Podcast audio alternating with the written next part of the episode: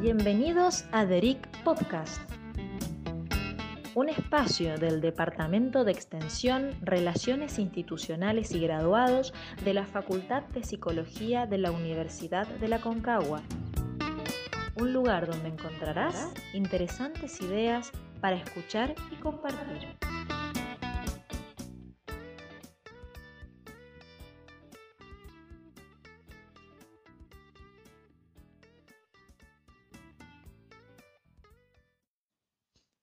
Hola, ¿cómo están? Mi nombre es Camila y junto con Carla y Magalí vamos a estar hablándoles en este tercer podcast de Acercándonos a la Investigación. En este episodio vamos a hablar acerca de las particularidades de un proyecto de investigación, como el trabajo de campo y la puntuación de test, y también lo que estas instancias implican.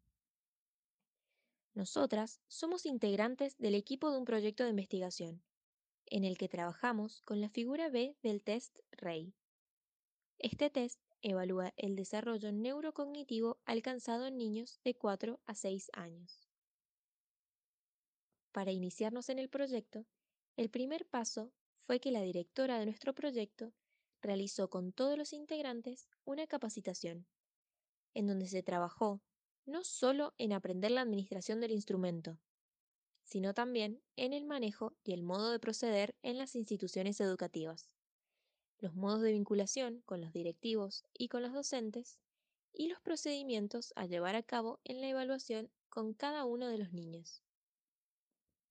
Para ir a los establecimientos educativos, teníamos que ir con el seguro emitido por la facultad, y para poder trabajar, cada escuela autorizó la realización del proyecto y, al mismo tiempo, los niños con los que se trabajó tuvieron la autorización previamente firmada por los padres. Hola, ¿qué tal? Continuamos acercándonos a la investigación. Soy Carla Julieta Domínguez y voy a continuar con lo dicho por Camila anteriormente en este podcast. ¿Qué ocurre una vez obtenidas las autorizaciones de los padres? Se comienza con la toma de los test, donde podemos encontrarnos con padres que no quieren que evaluemos a sus hijos o hijas, o padres que sí quieren que los evaluemos, pero por diferentes motivos el niño o la niña no desean salir del aula para realizar la actividad, ya sea por timidez u otros motivos. En estos casos se respeta su asentimiento, es decir, por asentimiento entendemos que los o las participantes comprenden en qué consiste la actividad propuesta y que además desean realizarla.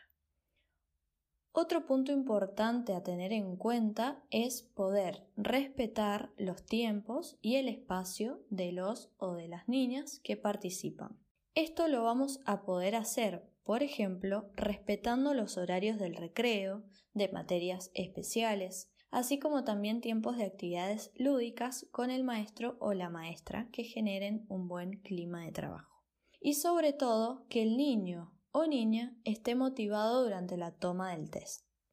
Dicho esto, mi compañera seguirá desarrollando el tema tratado. Muchas gracias.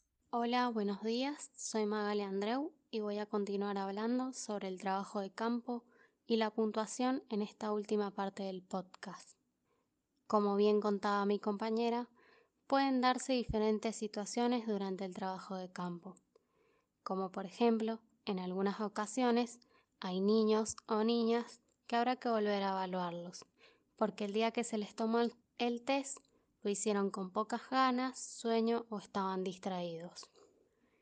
Cuando vemos estos casos, que ese día no trabajó de la mejor manera, otro día lo buscamos y se lo volvemos a tomar porque si no realizamos este procedimiento, la evaluación no va a demostrar el verdadero rendimiento del niño o niña.